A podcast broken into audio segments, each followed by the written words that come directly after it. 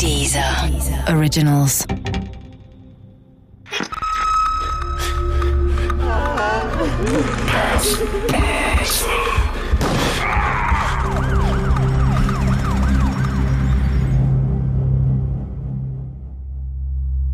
Der aufmerksame Nachbar. Teil 2 Diese Müdigkeit. Diese schreckliche Müdigkeit. Also, ich wüsste schon, die würde ihn fertig machen. Er sah auch wirklich nicht gut aus. Sein Gesicht war bleich und die Haut um die Augen dünn wie Pergament.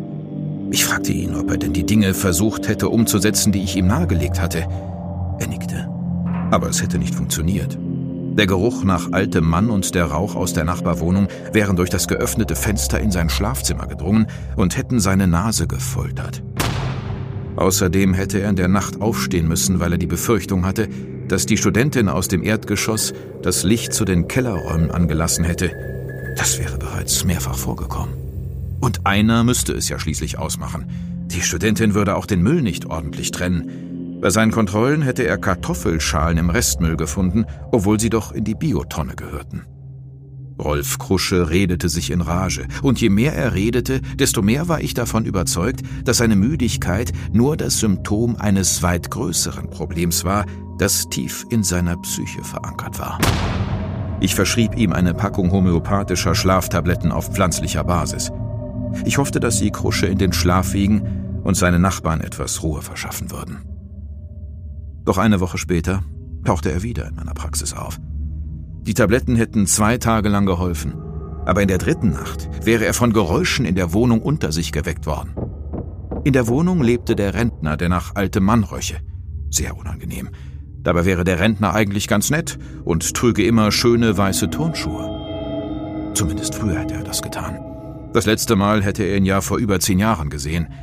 Es hieß, dass er zu seinem Sohn nach Dresden gezogen wäre, die Wohnung in der Ostseestraße aber behalten hätte.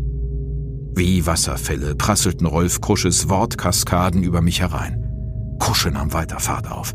Der Rentner lebte ja nun in Dresden, aber nun gäbe es diese nächtlichen Geräusche in der Wohnung und es würde ständig nach altem Mann riechen. Da stimmte doch irgendetwas nicht. Das müsste ich doch zugeben. Deshalb hätte er, Rolf Krusche, alte Zeitungen in den Briefkasten des Rentners gestopft, um in Erfahrung zu bringen, ob der Briefkasten geleert würde. Und? Wurde er? fragte ich. Krusche nickte. Das erste Mal, seit ich ihn kannte, zeichnete sich der Ansatz eines Lächelns in seinem Gesicht ab. In meinem Kopf ging ich verschiedene Krankheitsbilder durch. Alle hatten einen psychischen Hintergrund, wobei man beim auffälligen Verhalten von Rolf Krusche aus allgemeinmedizinischer Sicht auch einen Gehirntumor nicht ausschließen durfte. Dennoch war ich der Meinung, dass Krusche bei einem Kollegen aus dem Bereich der Psychiatrie oder Psychotherapie besser aufgehoben gewesen wäre. Vorsichtig versuchte ich meinem Patienten klarzumachen, dass ich wahrscheinlich der falsche Arzt für seine Probleme war. Doch Krusche reagierte äußerst aggressiv auf meinen Einwand. Ich bin doch nicht Plemplem! brüllte er. Der Rentner ist da! Und dann ist er doch nicht da! Das stimmt doch was nicht! Dann sprang er auf und verließ fluchtartig die Praxis. Der Gerichtsreporter Henno Osberghaus berichtete mir später, dass Krusche noch ganz andere Dinge betrieb, um mit dem Rentner in Kontakt zu kommen. Hatte jahrelang versucht, quasi schon fast zwanghaft eine Reaktion von dem vermissten Rentner Heinz N. zu provozieren. Der hatte Zettel an die Tür gehängt, der hatte den Briefkasten verschmiert, der hatte ein Kaugummi ins Türschloss geklebt und schließlich sogar einen Nagel reingetrieben, weil er immer sagte, ich muss den doch mal treffen, der muss doch da sein. Und hat auch sogar die Polizei immer wieder angerufen, die hat ihn auch mal verwarnt, er soll nicht mehr nerven. Wahrscheinlich hatte ich Rolf Krusche mit meinem Vorschlag, einen anderen Arzt zu konsultieren, verängstigt. Die meisten Menschen, die noch nie mit der Psychiatrie zu tun hatten, glauben, dass die Kollegen dort in erster Linie mit Zwangsjacken und Gummizellen arbeiten. Dabei ist diese Vorstellung ein längst überaltertes Klischee. Egal. Ich glaubte jedenfalls nicht, dass Rolf Krusche nach seinem plötzlichen Aufbruch noch einmal in meine Praxis zurückkehren würde. Und ich behielt zunächst recht damit. Rolf Kusche kam nicht mehr. Ich kann nicht sagen, dass er mir fehlte, aber ich muss auch gestehen, dass mir seine seltsame Geschichte nicht mehr aus dem Kopf ging.